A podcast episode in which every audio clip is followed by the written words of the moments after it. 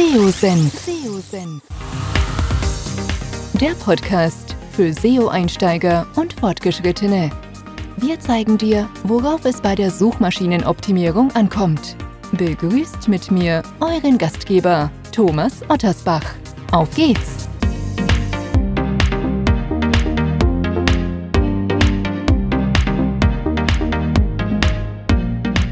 Ja, ich darf euch recht herzlich zu einer weiteren Podcast-Episode hier beim SEO-Senf willkommen heißen. Bevor es mit dem Podcast weitergeht, eine kurze Unterbrechung für unseren heutigen Werbepartner. Wenn ihr gezielt organische Sichtbarkeit für eure Webseite aufbauen wollt, benötigt ihr Tool-Unterstützung. Neben Google Analytics und der Google Search Konsole solltet ihr mindestens auch ein SEO-Tool im Einsatz haben, um nicht nur die eigene Sichtbarkeit und die Webseite zu überprüfen, sondern auch die eurer Wettbewerber. Lasst euch inspirieren, erfindet das Rad nicht immer neu. Ihr solltet eure Webseite ständig auf Fehler hin überprüfen, also on-page-seitig und auch bei der Textgestaltung solltet ihr euch nicht länger auf euer Bauchgefühl alleine verlassen. PageRangers bietet euch alle relevanten SEO-Analysen und unterstützt euch auch dabei, mit Hilfe verschiedener Recherche- und Benchmark-Analysen den perfekten Textinhalt zu kreieren. Am besten meldet ihr euch heute unverbindlich für einen 14-tägigen Test an und lasst euch von einem PageRangers Consultant einen Workflow aufzeigen, wie ihr mehr Sichtbarkeit mit eurer Seite aufbauen könnt. Wenn ihr Interesse haben solltet, einfach am besten anmelden unter seosenf.de slash seotool. Und für alle, die das Tool buchen wollen, gibt es auch noch einen Gutscheincode mit SEOSenf15 bekommt ihr 15% Lifetime, also solange ihr Kunde seid, also 15% Nachlass auf den monatlich zu zahlenden Tarif. Ich kann PageRangers nur empfehlen, testet es, ihr werdet überrascht sein. Immer wieder predige ich euch, dass SEO-Maßnahmen Zeit benötigen, eher ein Marathon denn ein Sprint sind. Und heute ähm, ja, mache ich mit meinem Gast Mario Jung eine Podcast-Episode, wo wir von Quick Wins sprechen. Ihr dürft auf jeden Fall gespannt sein, was wir meinen oder was Mario meint. Ähm, ja, ob es den einen oder anderen oder ob es die ein oder andere Stellschraube tatsächlich gibt im SEO, an der man drehen kann und auch kurzfristige Erfolge haben kann, das wollen wir heute unter anderem im Podcast thematisieren. Zunächst einmal freue ich mich, dass Mario Jung, der nicht nur eine eigene Agentur hat, sondern auch die meisten oder viele von euch ihn auch vom OMT her kennen, Veranstalter des OMTs ist und seit vielen Jahren erfolgreich diesen ausrichtet und das geballte Wissen rund um das Thema Online-Marketing mit seinem Team hier entsprechend zur Verfügung stellt. Bevor wir also richtig loslegen und einsteigen, Mario, schön, dass du Zeit gefunden hast. Stell dich doch kurz nochmal selbst dein, äh, und nicht dein, unseren Zuhörern vor. Wer bist du und was machst du genau? Naja, heute sind es ja auch meine Zuhörer. Richtig. ähm, ja, erstmal herzlich willkommen. Danke, dass ich hier sein darf. Äh, ja, Mario Jung, mein Name, OMT-Gründer, hast du schon erwähnt. Nebenbei, nebenbei ist gut gesagt, führe ich noch eine Agentur mit knapp 30 Mitarbeitern im schönen Taunus zwischen Frankfurt und Wiesbaden. Bin von Haus aus SEO, auch hier intern für SEO verantwortlich und ja, privat, ich weiß nicht, ich bin Fußball verrückt. Und Eintracht, jetzt mittlerweile Eintracht, Eintracht oder was? Ich habe ja da, das ist ja so dunkle Vergangenheit, ich habe ja selbst mal zwei Jahre dort gespielt und seitdem kann ich kein Fan mehr dieses Clubs sein. Okay. Ich bin mittlerweile wieder Sympathisant und okay. gehe sehr gern zu Europapokalspielen, weil die Stimmung wirklich gigantisch ist und man natürlich den einen oder anderen im Verein noch kennt. Deswegen ja, aber ein richtiger Fan, nee. Gibt es nee. einen anderen Club, richtiger Fan, oder ist das komplett ich vorbei? Bin, ich habe ja selbst die A-Lizenz und äh, war jahrelang Trainer und ich bin nicht Fan von Mannschaften, eher von Spielern und Philosophien. Okay. Und äh, da gibt es unterschiedliche. Ich bin ein Riesenfan vom Tuchel-Fußball, aber ich mag auch den Klopp-Fußball. Es mhm. ist immer, es hängt immer davon ab. Ähm, wir könnten jetzt auch einen Fußball-Podcast aufzeichnen, könnte ich eine Stunde drüber philosophieren. ähm, nee, so momentan, natürlich gefällt mir das, was Liverpool macht. Ich bin auch, äh, finde es auch sehr cool, was Dortmund teilweise macht in der Kaderaufstellung. Ähm, nicht unbedingt das, was sie teilweise abliefern, aber äh, ja, da gibt es verschiedene Vereine, denen ich gerne zuschaue. Sehr schön. Lass uns mal zum Thema kommen. Quick Wins ja. haben wir das Ganze genannt. Vier Quick Wins und ich, ich, spreche eigentlich immer, ich weiß nicht, in jedem Gespräch, in jedem Podcast äh, fällt eigentlich immer so das Wort, bitte seht SEO als Prozess, als ähm, einen Prozess, der eigentlich nie endet, der in der Regel auch äh, Zeit benötigt, anders als, äh, ich sag mal, das ganze Thema Paid Content, beziehungsweise auch das ganze Thema Advertisement insgesamt. Ähm, und jetzt kommen wir daher mit ähm, ja, einem Titel vier Quick Wins für den äh, SEO-Erfolg. Ähm, nimm uns doch mal so ein bisschen mit, erstmal so, bevor wir so richtig einsteigen, ähm, ja, um das ganze Thema vielleicht so ein bisschen zu relativieren. SEO braucht Zeit, aber, und dann, ja, geht es jetzt eigentlich los, worum wir sprechen wollen. Genau. Also grundsätzlich störe ich mich daran, wenn die SEO-Berater immer von Anfang an sagen, ja, es dauert 12 bis 24 Monate bis zum ROI und so weiter. Das ist grundsätzlich bei einer Seite, die neu beginnt, sicherlich nicht falsch. Ich bin aber jetzt natürlich auch dank vielleicht zehn Jahre Erfahrung oder sogar schon ein bisschen mehr, komme ich natürlich so langsam auch öfters mit Kunden ins Gespräch, deren Seiten ja schon ein paar Jahre im Netz sind. Also es sind teilweise schon sehr erfolgreiche Unternehmen oder Online-Shops, die seit drei, vier Jahren schon am Markt sind. Und die haben ja schon gewisse Spuren im Netz hinterlassen und wir sind in einem anderen Status quo. Und dann gibt es immer diese Low-Hanging Fruits, wie ich sie gerne nenne, oder einfach ein paar Möglichkeiten, auch schnelle Effekte. Schnell ist auch hier relativ natürlich, aber es dauert halt keine 12 bis 24 Monate, um äh, die ersten Erfolge für bestimmte Maßnahmen zu sehen. Bei ähm, Shops, wie gesagt, die frisch beginnen oder noch gar keine Brand sind, ähm, ja, logisch, da dauert das ein bisschen. Und auch bei denen, die schon länger dabei sind, heißt es nicht, dass man nicht auch wieder in einen langfristigen Prozess mit einer guten Strategie reingehen sollte. Trotzdem kann man sehr häufig mit einfachen Maßnahmen schon erste positive Deckungsbeiträge erzielen und vielleicht auch die SEO-Maßnahmen schon refinanzieren. Das geht. Es kommt immer ein bisschen drauf an, man muss sich anschauen, ähm, wie der Stand des einzelnen Online-Shops ist. Und dann sage ich immer, also jetzt rückblickend auf ja, keine Ahnung, so die letzten drei, vier Jahre SEO-Audits, wo ich mir das wirklich mal äh, angeschaut habe, was so gehäuft auch in den einzelnen Projekten vorkam, habe ich mir mal so vier Sachen, habe ich mal vier Sachen mitgebracht, wo ich das Gefühl habe, das passiert sehr, sehr häufig oder die, das liegt sehr, sehr häufig vor. Und wenn man das macht, kann man schon sehr schnell, sprechen wir mal von zwei bis zwölf Wochen, die ersten Effekte sehen. Dann lass uns doch mal einsteigen. Was ist denn der erste Punkt, wo du sagst, das ist auf jeden Fall relevant und sollte man darauf achten? Gut, das erste ist etwas, was die meisten Leute immer gerne ihren Studenten abgeben. Die, die vielleicht schon mal ein Webinar von mir gehört haben, die wissen, da bin ich, da reagiere ich allergisch drauf. Warum? Das Thema Keyword-Recherche und Metadatenoptimierung, und jetzt will ich speziell auf die Metadatenoptimierung eingehen, sind immer so diese ja, diese Fleißaufgaben, wo man halt seine Studenten oder Praktikanten mit heranführen kann. Dabei finde ich, dass diese beiden Sachen aufgrund ihrer Effekte und ihrer Tragweite viel zu wichtig sind, als dass man sie in unausgebildete oder in, in ohne Hände ohne Erfahrung geben kann. Gerade auf die Metadatenoptimierung, das ist Punkt 1, möchte ich ein bisschen eingehen. Ähm, ihr wisst sicherlich alle, äh, oder die, die von euch vielleicht auch äh, Dienstleister sind, also Freelancer oder äh, Agenturinhaber, ähm, dass die meisten Kunden, und da spreche ich jetzt vor allem hier auch die Hörer an, die vielleicht gerade erst einsteigen oder noch am Anfang stehen, davon haben die immer schon was gehört. Ja, irgendwelche Keywords eintragen und so weiter. Das könnt ihr zwar erstmal beiseite legen. Was wichtig ist, macht euch Gedanken, was in eurem Titel und in eurer Meta-Description steht. Warum? Das sind die Elemente, die final in der Suche auch angezeigt werden. Sprich, die sorgen dafür, ob jemand von der Suche zu eurer Webseite geht, also sprich auf euch, auf das Suchergebnis, was ihr darstellt im Netz, äh, in, in, dieser Suchanfrage, ähm, ja, ob die da draufklicken oder nicht. Und wir haben ja in den letzten gefühlt eineinhalb Jahren sehr viele Diskussionen im Netz geführt über, äh, wie relevant sind Nutzerdaten oder bestimmte User, wie soll ich sagen, ähm, was halt, wie sich halt User verhalten.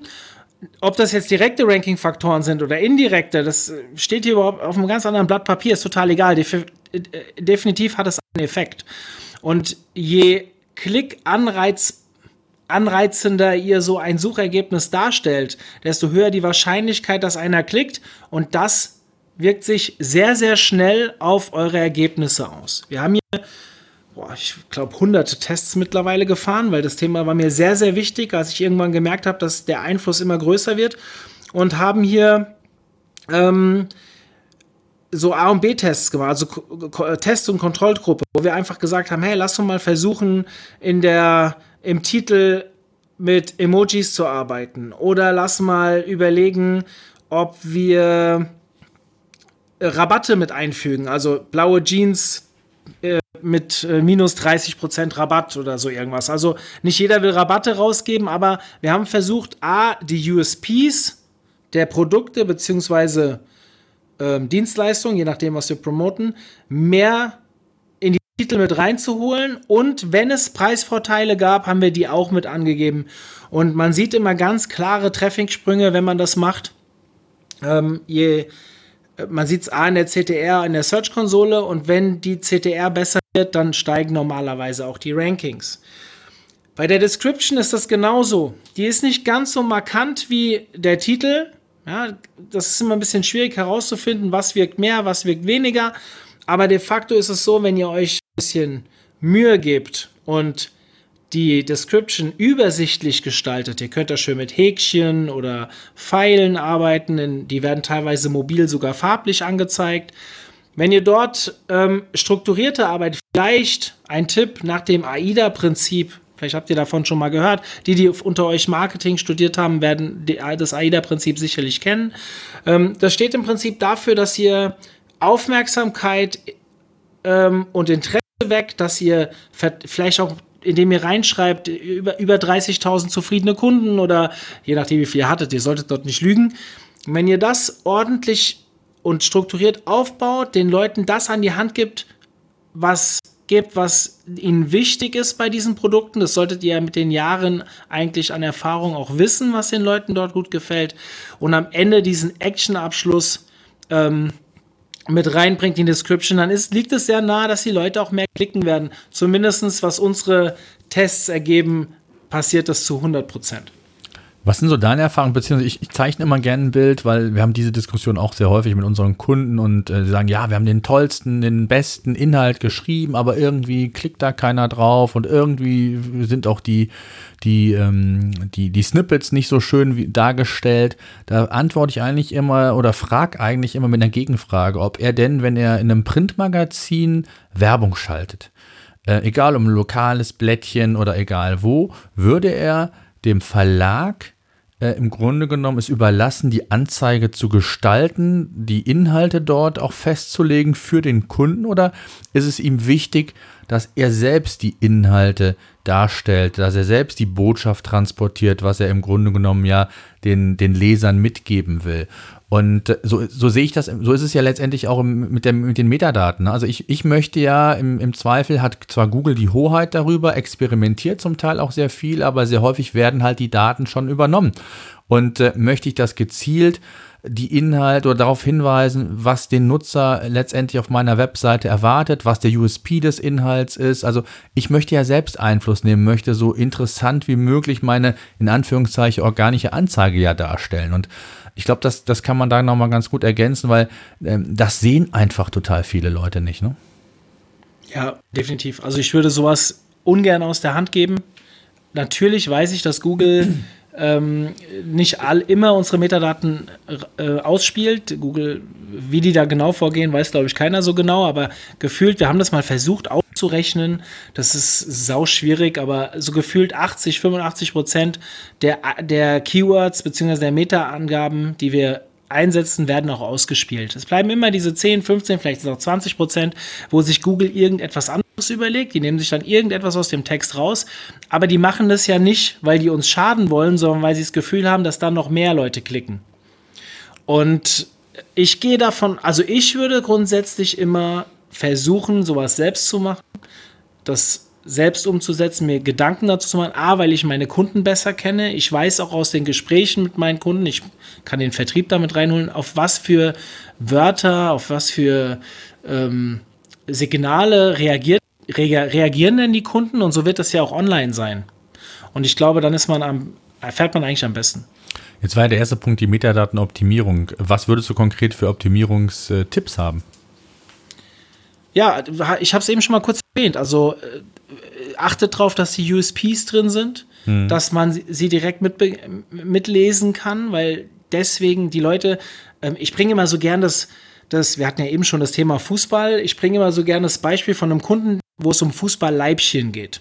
Und äh, ihr müsst mal Leibchen googeln, da steht irgendwo auf Platz 1 oder 2 jemand, ich darf ihn nicht nennen, aber ihr könnt ja mal schauen, ähm, der das relativ gut macht. Und wenn ich jetzt als Amateurtrainer also ich habe mal kurzzeitig semi-professionell trainiert, da konnten wirklich meine Spieler kommen. Ich habe meinem Zeugwart vorher gesagt, der soll weiße T-Shirts anziehen, der soll rote T-Shirts anziehen und dann hatte ich meine Mannschaften eingeteilt.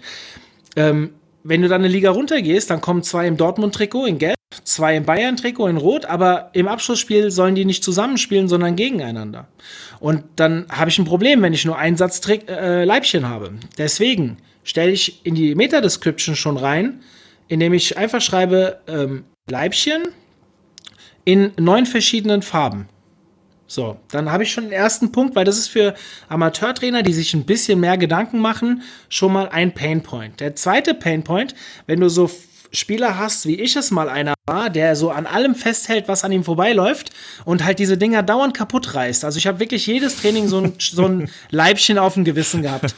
Und ähm, ich habe diese Spieler dann selbst als Trainer gehasst, weil ich mich immer darum kümmern musste, dass wieder neue Leibchen kamen. Und wenn dann schon dabei steht, sehr reißfest, dann ist das für manche Trainer schon wieder ein USP. Und wenn dann natürlich drin steht, keine Ahnung, in dem Fall jetzt äh, 30.000 zufriedene Kunden, dann weiß ich, hey, das ist genau, da scheinen so viele einzukaufen. Ich, da darf ich natürlich nicht lügen, weil kann ich mich auch abmahnbar machen. Aber wenn das, ich gehe jetzt mal davon aus, gute Menschen, das stimmt, dann ähm, ist das für mich ein Signal. Und wenn dann noch steht am Ende sofort lieferbar, also sprich, das ist in zwei Tagen auch da, dann habe ich den vielleicht schon mit dem Google-Treffer, ohne dass der das Produkt gesehen hat, weil er es ja bildlich sich schon vorstellen kann, hat er es vielleicht schon sich entschieden, dass er es kaufen möchte.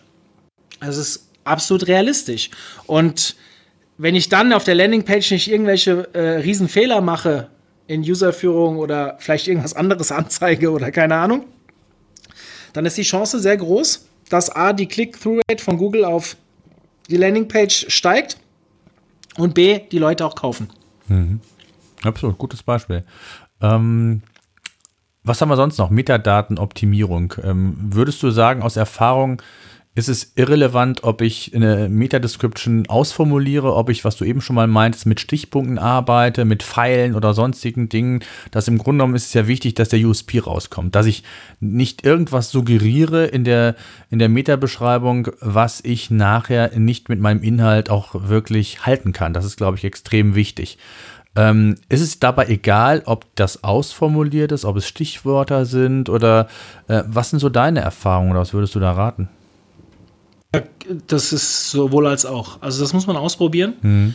Ähm, es gibt äh, Bereiche, da funktionieren, also ich habe immer so das Gefühl, dass in Shops vor allem diese Stichpunkte, also diese ähm, USP-Nennungen nacheinander, abgetrennt mit irgendwelchen Sonderzeichen, besonders gut funktionieren. Bei informationsbasierten Seiten kann das auch sein. Da können aber auch manchmal kurze, Text, kurze Sätze ähm, gut funktionieren.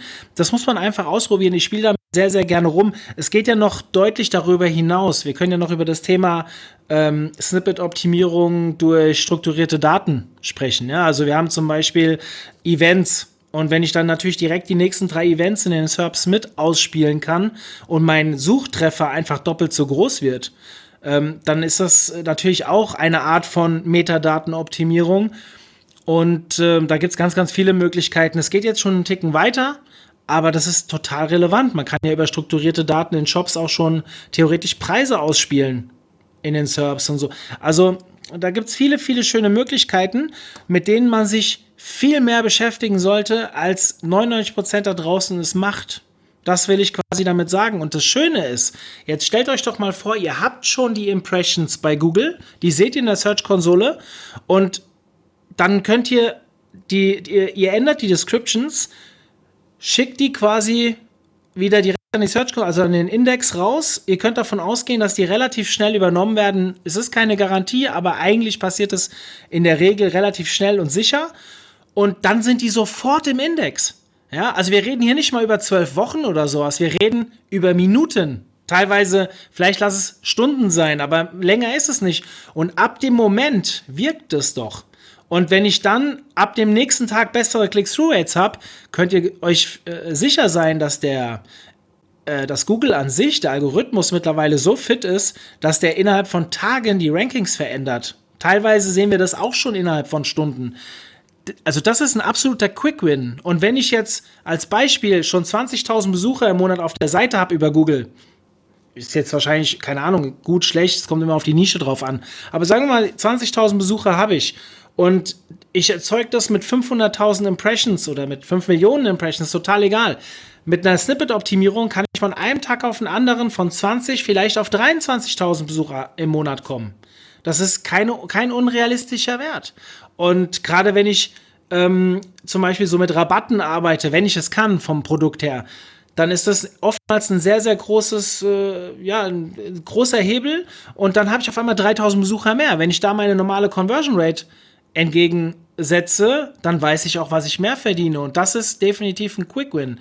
Und meistens, wenn der Click-Through-Rate besser wird, also sprich statt 20, 23.000 Leute kommen, dann ist das auch ein Signal von Google, dass auch die Rankings einfach sich weiter nach oben schieben. Also mein Treffer weiter, sich weiter nach oben schiebt. Und das kann man eigentlich immer relativ gut beobachten, gerade auf Seiten, die schon irgendwo auf Seite 1 unten ranken oder auf Seite 2 ranken oder auf irgendwelchen Nischen-Keywords ein bisschen äh, auf Seite 1 ranken, dass man da relativ schnell ähm, äh, klar Ergebnisse springen kann. Jetzt mag ja Google gerne Thema Freshness, wenn, was Inhalte angeht, dass es, der Inhalt immer mal wieder aktualisiert wird, auf den neuesten Stand gebracht wird. Wie würdest du sagen, wie sieht das bei den, bei den Metadaten aus? Äh, glaubst du, dass das auch eine Relevanz hat, wenn, ich sage mal, der Text zwar geändert wird, aber die Metadaten eigentlich gar nicht? Ähm, kann das einen Nachteil haben oder anders gefragt, kann es einen Vorteil haben, wenn ich zum Beispiel auch saisonal meine Metadaten anpasse? Also ich denke jetzt beispielsweise, du hast eben das Shop-Beispiel genannt, zum Black Friday, zum Weihnachtsgeschäft, da vielleicht die Metadaten nochmal zu verändern, ähm, zumindest mal das eine oder andere Stichwort vielleicht reinzunehmen, was dann in dieser saisonalen Phase, ob Weihnachten oder ähm, was auch immer, äh, dass das dann auch nochmal zu be besseren CTRs führt? Also ich glaube, am Anfang hast du gefragt, ob Google das gut oder schlecht findet. Ich glaube, das ist Google erstmal total egal. Ähm, wichtig ist, ob es den Nutzern gefällt oder nicht. Und wenn wir halt jetzt einen Black Friday haben und ich richte meine Suchergebnisse auf den Black Friday aus, dann ist es natürlich auch alleine von der Intention des Menschen, der reingeht, der auch jetzt gerade wahrscheinlich selbst irgendwie schon äh, mehrmals am Tag wegen Black Friday ähm, Berührungen hatte, also emotionale Begegnungen hatte und der liest dann bei dir als einzigsten in den SERPs, dass da auch die Snippets auf Black Friday ausgelegt sind, dann geht er ja schon dadurch von, von dem Schlagwort davon aus, dass er dahinter Angebote finden wird. Da wird sich die Click-Through-Rate 100% verbessern und ich bin mir sicher, dass Google ganz genau weiß, dass das nur ein Tag ist und dass die sich nicht viel Zeit lassen können, um diese Rankings zu verändern.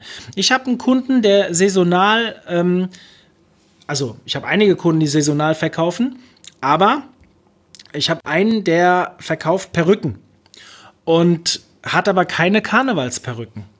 Jetzt kannst du dir vorstellen, immer Februar oder März kämpfen wir um jedes Ranking, mhm. weil wir einfach von den Nutzerdaten her keine Chance haben. Wir, also wer da Perücke sucht, der sucht halt nicht nach medizinischen Perücken, sondern nach Karnevalsperücken. Ja. Oder jetzt nicht alle, natürlich. Man hat halt, von den anderen gibt es genauso viel Suchende wie immer. Mhm, aber, aber, der Suchintent ist einfach ein anderer. Ja. Der ist bei denen, die halt nicht medizinische Perücken suchen, ein anderer. Mhm. Und da wird es dann sehr viele Abbrüche geben auf unserer Seite. Also viele, die bouncen, die wieder zurückspringen. Und natürlich verschlechtert das in der großen Masse gerechnet das Ergebnis. Ähm, und genau so kannst du es natürlich beim Black Friday oder bei anderen saisonalen Ergebnissen ähm, ist es eigentlich immer. Und dann ist es halt so, wenn ich die Met ob ich jetzt die Metadaten oder meine Landingpage verändere, der erste Schritt, der erste Berührungspunkt ist immer die Google-Suche. Sprich, also jetzt für, äh, für den SEO-Traffic. Es gibt ja noch andere Möglichkeiten, die Leute auf eine Seite zu holen. Aber jetzt, wir sprechen ja heute über SEO und ähm, wenn die, der erste Berührungspunkt ist in den SERPs. Also in den Ranking anzeigen. Und wenn ich dort auf das jeweilige saisonale Ergebnis eingehe, werde ich definitiv bessere Click-Through-Rates bekommen, es sei denn, ich schreibe halt irgendeinen Murks da rein. Aber hm. normalerweise sollte das funktionieren. Ja. Hm. Sehr schön. Das ist mal Punkt 2. Was ist der zweite Quick-Win? Ja, wir waren eben bei der Metadatenoptimierung und dem Titel. Ich will die nicht ganz verlassen bei Punkt 2. Ich möchte mich noch ein bisschen mehr um den Titel kümmern. Es gibt ja so ein bisschen den Mythos, brauche ich ein Keyword im Titel oder nicht? Also wenn ich jetzt ein bestimmtes Keyword angehen will. Jetzt ist natürlich immer die Frage, mit einem äh, mit einem, äh, mit einem Dokument, also mit einer URL, mit einem Inhalt, kann ich ja auch mehrere Keyword ange Keywords angehen. Aber dann gibt es vielleicht immer dieses eine Keyword, was vielleicht den größten Konkurrenzkampf hat oder halt den meisten Traffic hat, wie auch immer. Und sollte ich dieses Keyword jetzt in, die, in den Titel mit reinnehmen oder sollte ich, brauche ich das nicht? Und da gibt es die unterschiedlichsten Meinungen. Man hört immer mehr, dass es das nicht mehr so wichtig wäre. Und ähm, ich kann euch vielleicht an der Stelle mal einen kleinen Teaser. Diese SEO Quick Wins, ähm, das habe ich auch mal als Webinar gehalten, noch ein bisschen umfangreicher mit mehr Tipps als diese vier. Da könnt ihr mal reinschauen, vielleicht kannst du das mal in die Shownotes aufnehmen. Ähm, da habe ich das mit, mit Screenshots und mit einem Test mitgebracht, wo wir in dem Titel zwei Keywords schon genannt hatten und es gab halt noch ein drittes, wirklich umkämpftes Keyword, was wir auch schon auf Seite 3 erreicht hatten, oder Seite 2 war es, glaube ich, schon erreicht hatten aber uns hat irgendwie der letzte Push gefehlt. Der Text unten war schon sehr gut optimiert. Wir hatten auch schon Backlinks, war eigentlich UX war, hat alles gestimmt soweit, die Daten waren gut, aber wir sind trotzdem mit dem einen Keyword nicht auf Seite 1 gekommen. Und dann haben wir halt als letzten Schritt uns überlegt, lass doch mal gucken, ob wir den Titel so verändern können, dass er immer noch attraktiv wirkt, aber das dritte Keyword mit unterkommt. Und das ist nicht immer ganz so einfach. Je mehr Keywords es werden, äh, wird das irgendwann sehr hölzern, so ein Titel. Der muss ja schon immer noch attraktiv bleiben. In dem Fall ging das. Ich könnte euch das, wie gesagt, in dem Webinar mal anschauen, wie das aufgebaut war. Und der Effekt war, ich weiß nicht mehr, ob es ein oder zwei Wochen waren, aber er kam sehr, sehr schnell, dass wir dann auf dem Keyword, nachdem wir monatelang probiert haben, nach ganz oben zu kommen, durch die Maßnahme den Sprung nach oben gemacht hat. Nicht auf Platz 1, aber es waren auf jeden Fall fünf, sechs Positionen irgendwo in die Mitte von Seite 1 und es hat sich auf einmal deutlich mehr Traffic über dieses Keyword gebildet. Das heißt, dieser Mythos, also ich weiß nicht, ob du das so kennst, aber das lief mir früher ganz häufig über den Weg. Muss ich jetzt den, den, das Keyword unterbringen? Muss ich es an Anfang schreiben? Muss ich es an Ende, ans Ende schreiben? Ähm, muss es in der H1? Muss es in der H2? Ich bin immer ein Fan davon, dass man die Produkte, die man irgendwo verkaufen will, natürlich auch irgendwo in der, im Titel verarbeitet. Wenn es natürlich zu viele auf einer Seite sind, weil es eine Kategorieseite ist oder so, dann muss man halt irgendwie nach dem Überbegriff suchen. De facto hast du am, im Normalfall eine Keyword-Map und du weißt, welche Keywords sollen zu welcher URL ranken. Und dort nimmst du dir die 1, 2, 3 wichtigsten Keywords und siehst zu, dass die auch im Titel irgendwie präsent sind ohne dass wir eine Aneinanderreihung von Keywords haben, was natürlich total unattraktiv wäre. Und wenn man das macht, dann hat das definitiv Effekte und tatsächlich nur diese Tatsache. Als ich das das erste Mal probiert habe, jo, habe ich, ich denke beim ersten Mal immer so, kann ja auch ein Zufall sein, aber jetzt habe ich über zehn Jahre das ein bisschen öfters als einmal gemacht, könnt ihr mir jetzt einfach mal glauben. Und die Effekte sind natürlich nicht immer gleich, das hängt sehr extrem von dem Wettbewerb auf dem jeweiligen Keyword ab, aber sie sind eigentlich immer da. Und deswegen wieder ein Quick Win, wenn ihr das, den Titel ändert und das an den Index schickt, ja, über die Search Console oder wie auch immer, dann ist das sehr, sehr schnell im Index und hat relativ schnelle Wirkung. Der Algorithmus wird hier ein bisschen langsamer reagieren als bei den ähm, äh, Click-Through-Rates. Also da schaffen wir das wirklich teilweise durch Tests in, in Minuten oder Stunden. Da kann es auch mal ein bisschen länger dauern. Ähm, haben wir auch schon Veränderungen erst nach ein bis zwei Wochen gesehen, teilweise sogar drei Wochen. Aber das ist ja immer noch keine lange Strecke für ein, ein SEO, äh, für eine SEO-Maßnahme. Absolut, ja. Sehe ich absolut genauso. Okay. Ähm, Quick Wing Nummer drei. Ja, Quickwing Nummer drei. Beziehungsweise lass mich ähm, eins noch kurz, lass mich nur eins, ja. bevor wir dazu kommen, was ich sehr wichtig finde, was extrem viel, wir haben ja sehr viele neue Se Leute da, die sich mit SEO beschäftigen oder auch Fortgeschrittene. Ähm, ich werde immer total oft gefragt, auch das ist, glaube ich, nochmal ganz wichtig, ähm, wenn ich äh, mich an die Metadatenoptimierung, egal was, äh, setze, wie gehe ich da vor? Ähm, mache ich das für alle Seiten. Ich erinnere noch, ich, vor anderthalb Jahren war es, hat Google ja von zwei Zeilen mal auf vier Zeilen umgestellt für sechs Monate. Dann ist ja wild in der SEO-Szene diskutiert worden.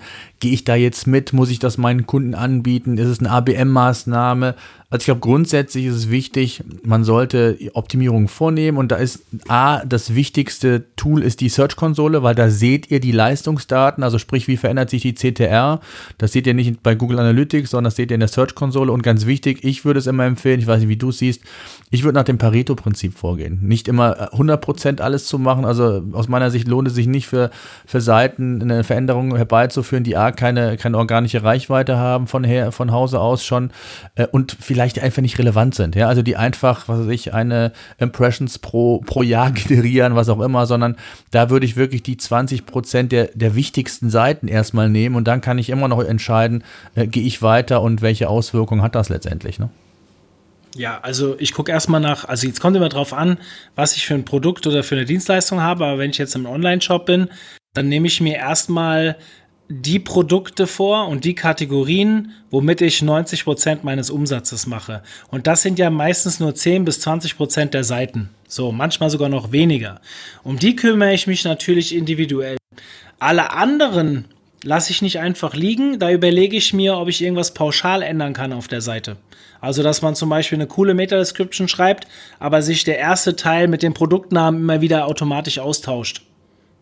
Dann kann ich relativ viel abfangen, weil wir betreuen dann halt auch mal einen Shop mit, keine Ahnung, 500.000 Produkten und die alle manuell anzufassen, das ist ja Irrsinn. Ja? Also das macht überhaupt keinen Sinn.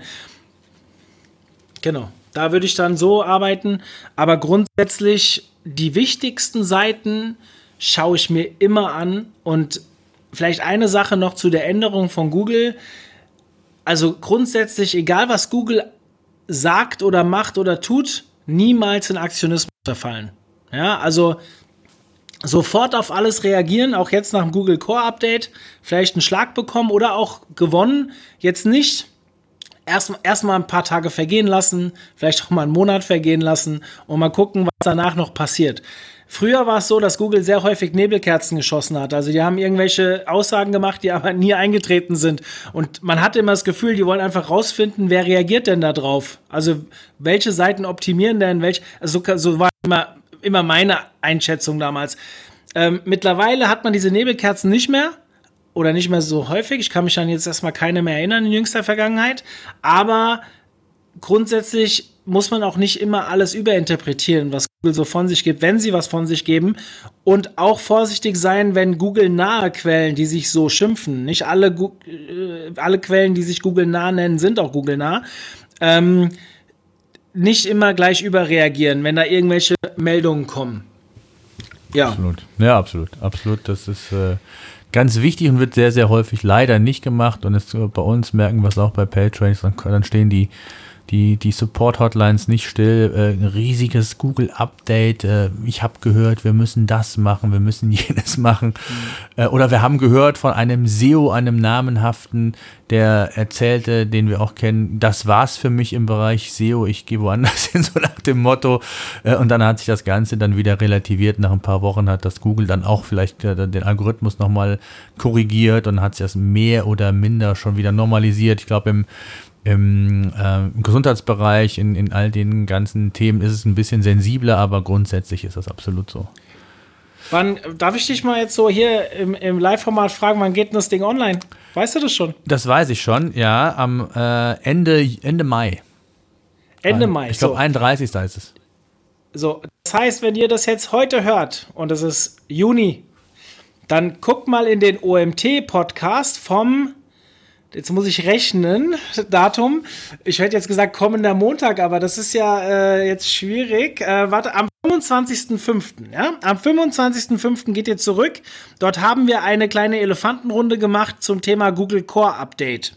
Da waren der Johannes Beuys als Systrix-Inhaber, der ähm, äh, Marco Young, der ja gerne ein bisschen rumwettert zu bestimmten äh, Neuerungen von Google. Und der, ähm, jetzt Olaf Kopp und meine Wenigkeit, haben wir eine Panel-Diskussion dazu gehalten.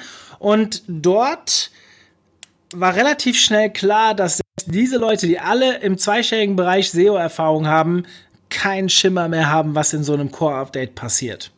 Also Annahmen werden getroffen, ja, aber man kann es immer mit Gegenbeispielen widerlegen. Deswegen das Schlimmste ist, was ihr machen könnt, einem SEO, der noch so reputativ ist, alles einfach so zu glauben.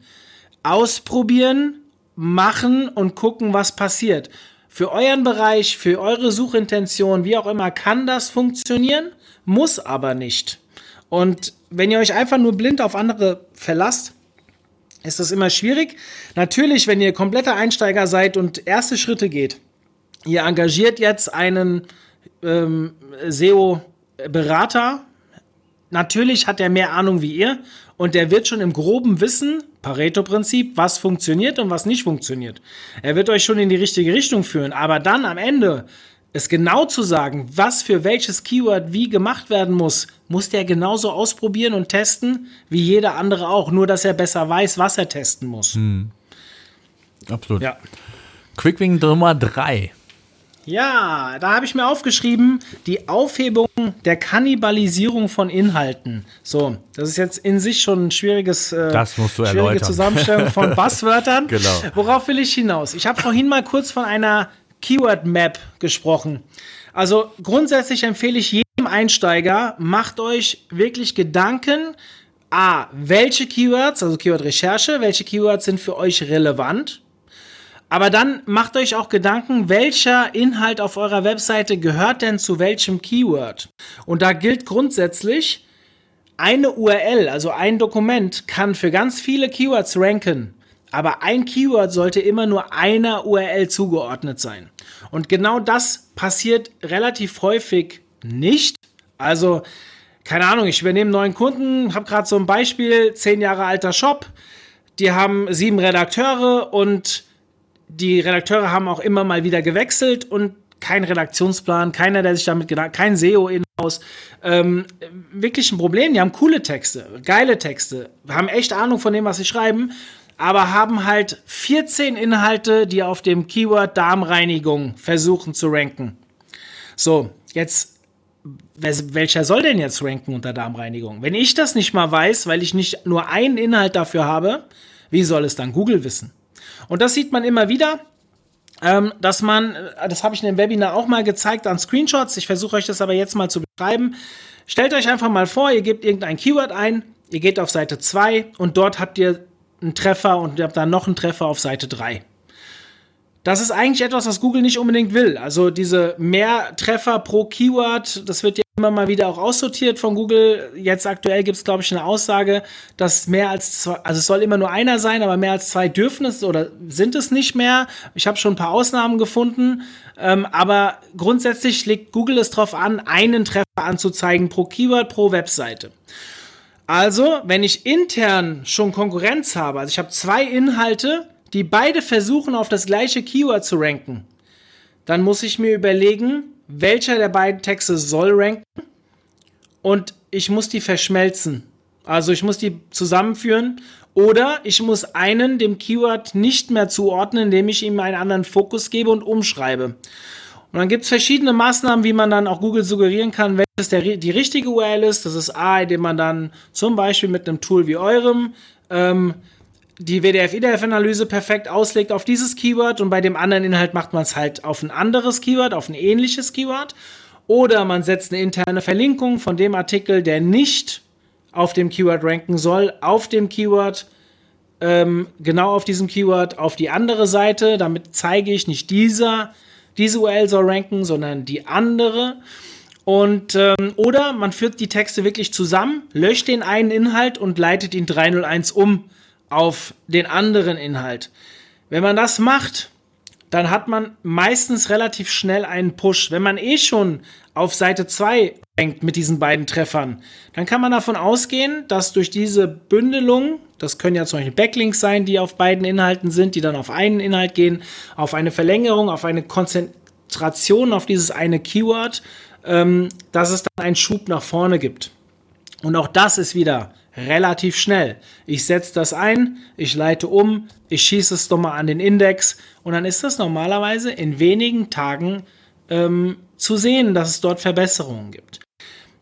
Ich möchte hier noch ein bisschen weitergehen, weil viele sagen ja, ey, so ein Doppeltreffer auf Seite 1 zum Beispiel ist doch eigentlich cool. Das stimmt, aber nur wenn er auf Platz 1 und 2 ist.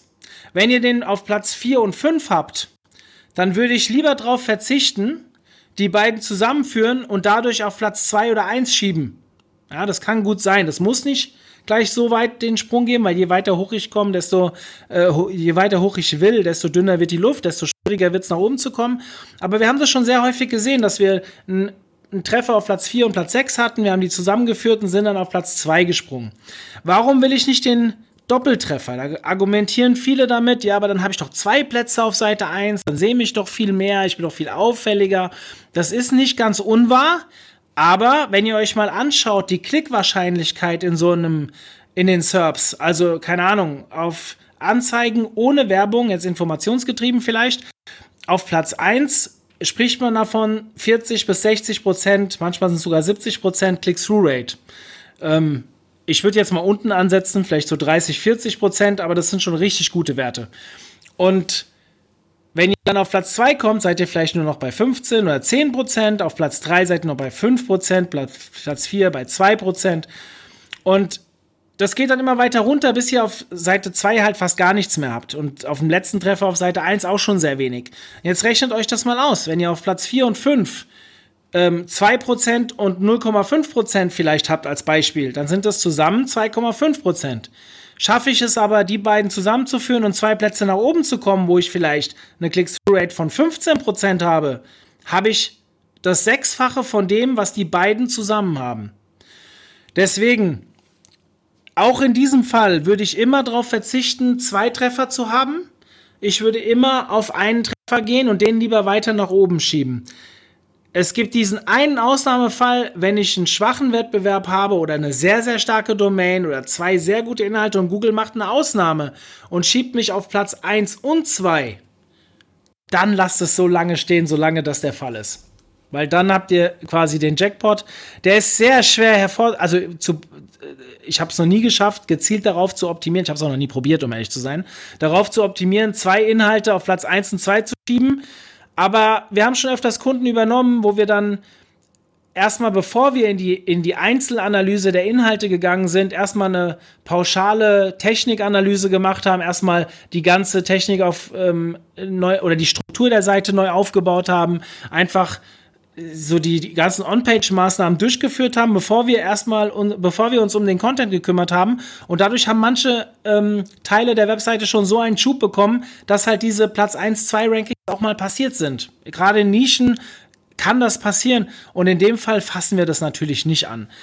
Aber wenn das nicht der Fall ist und gerade dann, wenn ihr ein Doppelranking auf Seite 2 oder so habt, probiert das mal aus. Macht's nicht gleich für alle, macht's für eins, schießt es in den Index, und wartet mal zwei, drei Wochen. Und wenn dann meine Worte in Erfüllung gehen, dann macht es nach und nach für die anderen auch. Ja, ich bin ein Riesenhater, was Relaunches angeht. Muss aber sagen, im Thema Quick Wins gibt es bestimmte Maßnahmen, die ähm, auf Webseiten generell äh, sehr gut wirken können. Und da spreche ich vor allem von Content Design. Ähm, da haben wir, ähm, das ist ganz interessant. Wir haben letztes Jahr beim OMT ähm, einen Relaunch gemacht. Und nochmal, ich hasse Relaunches. Und nach diesem Relaunch habe ich Relaunches noch mehr gehasst, weil es war mein eigener und es war so viel Arbeit. Es war noch viel mehr Arbeit, als wenn man das halt nur beraten muss, weil dann setzt es ja jemand anderes um. Und äh, meistens zumindest. Und in dem Fall mussten wir halt alles selbst machen. Und da das mein Baby ist, habe ich da in jedem Step irgendwo meine Augen mit drin gehabt. Und ähm, da haben wir am Ende in den Inhalten gar nichts geändert, sondern wir haben eigentlich mehr oder weniger ein Design-Relaunch gemacht. Wir haben ein neues Logo, eine komplette neue CI, aber das Allerwichtigste war, dass wir auch das Content-Design geändert haben. Wir hatten vorher ein Layout, was relativ breit war in den Texten. Also wir hatten 1300 Pixel Breite bei unseren Texten, was schon sehr, sehr breit ist. und sind gewechselt auf, ich meine, es waren, oh, ich muss lügen. Ich glaube, es waren 80 Zeichen. Was es ein Pixel war, weiß ich jetzt nicht mehr genau. Das war deutlich geringer, das war ungefähr halb so breit. Und das haben wir irgendwo im Internet, habe ich mal gelesen, die optimale Pixelbreite liegt bei 75 Pixeln. Das war mir persönlich zu schmal, ich habe es auf 80 gesetzt, ähm, ungetestet, auch falsch eigentlich, aber ich wollte es halt so, so ein bisschen meine eigene Note wollte ich noch mit reinbringen. Und habe dann ähm, festgestellt, beziehungsweise nicht ich, einer meiner Mitarbeiter, auch dazu gibt es zufällig ein Webinar, der den Relaunch von A bis Z betreut hat. Wir haben das mal alles aufgeschrieben, vorher, nachher, was so passiert ist. Und da hat sich herausgestellt, dass in, in den Beispielen, die wir vorher, nachher ähm, äh, beobachtet haben, dass wir teilweise zwischen 89 Prozent und 750 Prozent längere Verweildauer auf den Seiten hatten. Also, wenn ihr beim OMT auf die Seite geht, da seht ihr unten im Footer, da gibt es so eine Sektion alles über und das sind so unsere sogenannten Themenwelten. Könnt auch einfach mal Suchmaschinenoptimierung googeln, da müsstet ihr uns irgendwo unter den Top 5 finden. Das ist unsere Themenwelt für Suchmaschinenoptimierung.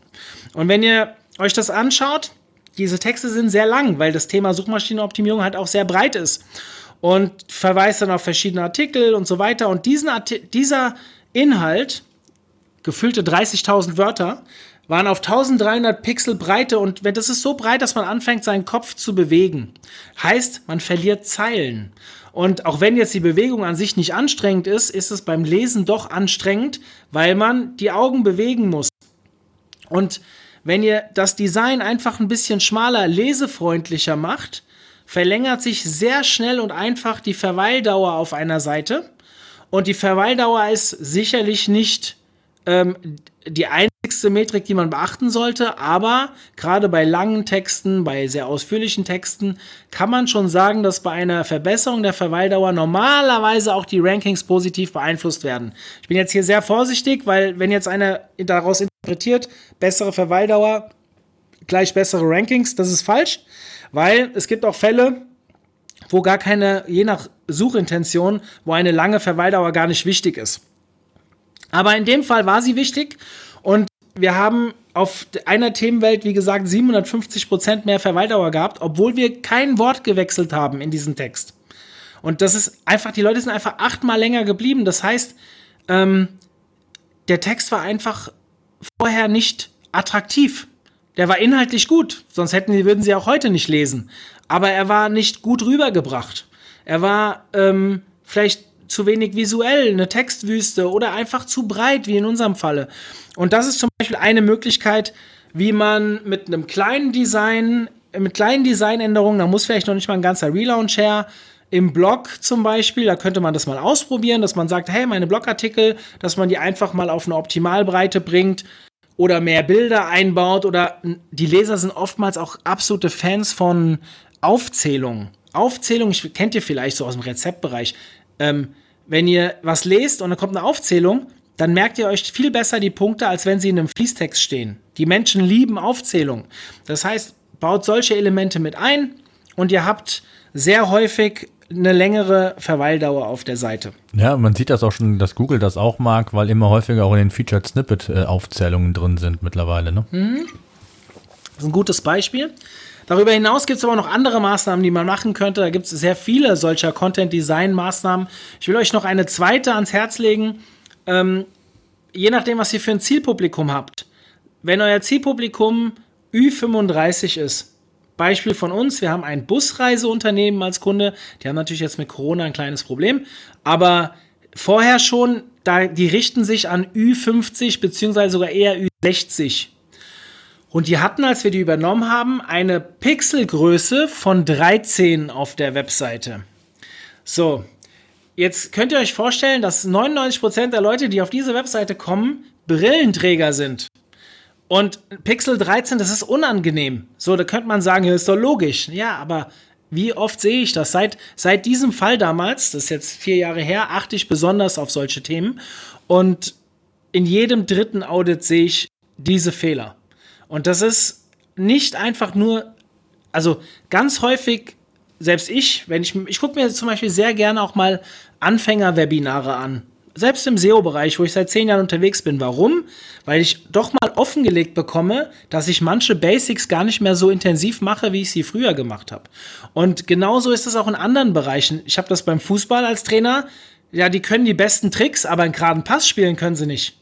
So. Ähm, das sind genau solche Dinge, die ihr nicht vernachlässigen dürft.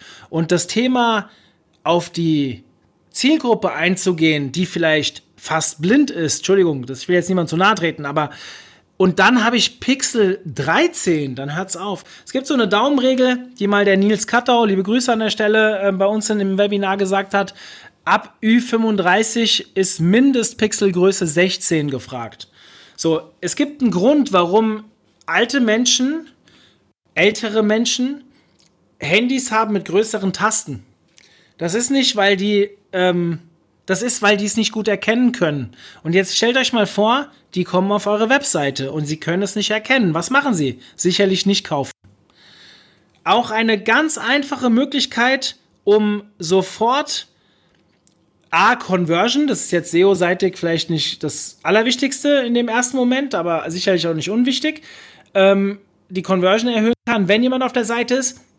Aber dadurch verbessere ich doch auch die ganzen Nutzerdaten und das wird Google relativ schnell feststellen, dass die Leute halt, wenn sie von den SERPs über die viel bessere optimierten Meta Metadaten auf diese Seite gehen und statt wieder back to the SERPs, also sprich in den Browser auf zurückklicken, dort bleiben und vielleicht gar nicht mehr zurückkommen, weil sie sich ja hier jetzt wohlfühlen und ihre Produkte finden und vielleicht sogar kaufen, dann ähm, habe ich sofort einen Quick Win erzielt.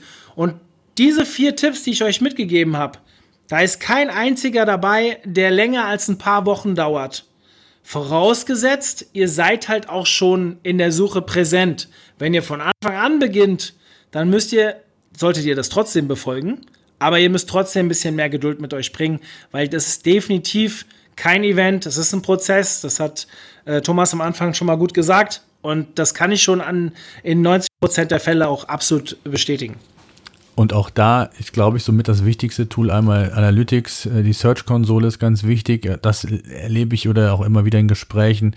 Diese Tools, die auch Google uns bietet, neben klassischen SEO-Tool, klar, auf der einen Seite, aber mit den Tools zu arbeiten und wirklich die KPIs rauszuziehen. In der Podcast-Episode, wenn ihr den Podcast hört, eine Woche zuvor, ähm, spreche ich mit einer Kollegin, die im Bereich ähm, Content und Data äh, unterwegs ist. Und äh, die zeigt auch nochmal sehr schön, wie wichtig mittlerweile Daten, KPIs sind und, und äh, wie man sich da leiten lassen kann, um wirklich auch die richtigen Inhalte zu, zu liefern. Und ähm, darum geht es ja letztendlich auch. Dem, es geht um den Nutzer, ne? Du hast es eben auch schon gesagt, es geht darum, Usability, es geht dem Nutzer muss es gefallen. Also Daten insgesamt werden einfach extrem wichtig und wir kriegen ja sehr viele Daten geliefert von Google, von, von Tool-Anbietern, äh, mit denen ich dann einfach nur, ja, die Low-Hanging Fruits, wie wir sie heute mal in diesen vier Punkten geschildert haben, ja einfach mitnehmen kann. Ne? Und du hast es gesagt, klar, muss organische Reichweite vorhanden sein, aber ähm, wenn dem so ist, ähm, ja, dann ist das vielleicht auch mal dem Chef gegenüber mal zu rechtfertigen, warum man vielleicht mehr in SEO investieren sollte,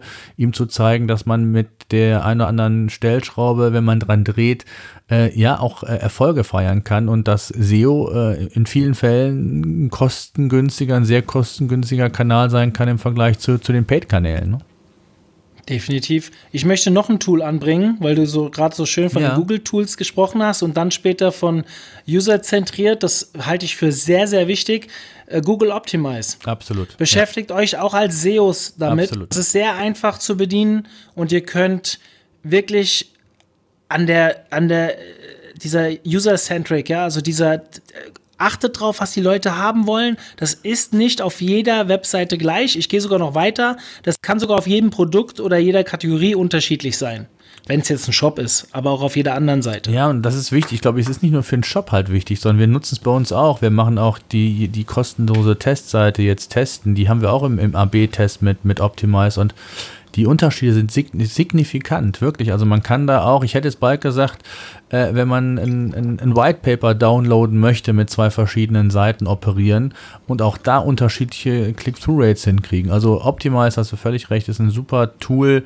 Klar muss man eine gewisse ähm, Reichweite mitbringen, damit dann auch wirklich ein Effekt zu sehen ist. Das heißt, wenn ihr zehn Besucher am Tag habt, äh, macht das wenig Sinn oder in, im Monat. Äh, aber grundsätzlich, ähm, ja, auf jeden Fall extrem wichtig. Super, Mario, ich danke dir mal sehr für die vier Quick Wins. Äh, es gibt mehrere oder weitere, absolut. Wir wollen uns mal auf vier fokussieren. Ich verlinke auf jeden Fall euren Link zu den Webinaren. Das könnt ihr euch gerne anschauen, wenn ihr Lust und Interesse habt. Ansonsten danke ich dir und bleib gesund in, in den Corona-Zeiten. Ja, äh, ich hoffe, bis zum 31.05. sind wir da schon wieder das hoffe ich. Also ich habe jetzt gehört, dass vielleicht noch ganz kurz, dass äh, ich glaube, das erste Bundesland die Maskenpflicht abschaffen will. Es ist ja hoffentlich ein gutes äh, Signal, dass die anderen auch folgen. Bei uns hier in Siegburg, wo ich wohne, ähm, haben wir aktuell von 45.000 sind sechs Infizierte. ja. Und ich glaube, äh, ähm, ist gut, in, in, Frankfurt ist, glaube ich, ein bisschen mehr aktuell in Hessen, ne? oder da ist, äh, habe ich gehört. Ja, ich wohne ja nicht direkt in Frankfurt, aber bei uns im, im Main-Taunus-Kreis, der liegt genau dazwischen, ist es auch überschaubar. Hm. Aber es fing ja auch alles mal mit einem an, gell? Absolut. Deswegen ja, ja. Ähm, weiterhin vorsichtig sein, vielleicht nicht übervorsichtig und dann sind wir alle in ein paar Monaten, Entschuldigung, die Scheiße wieder los. Das hoffe ich. Danke dir. SEO-Senf. SEO-Senf der Podcast für SEO-Einsteiger und Fortgeschrittene. Wir zeigen dir, worauf es bei der Suchmaschinenoptimierung ankommt.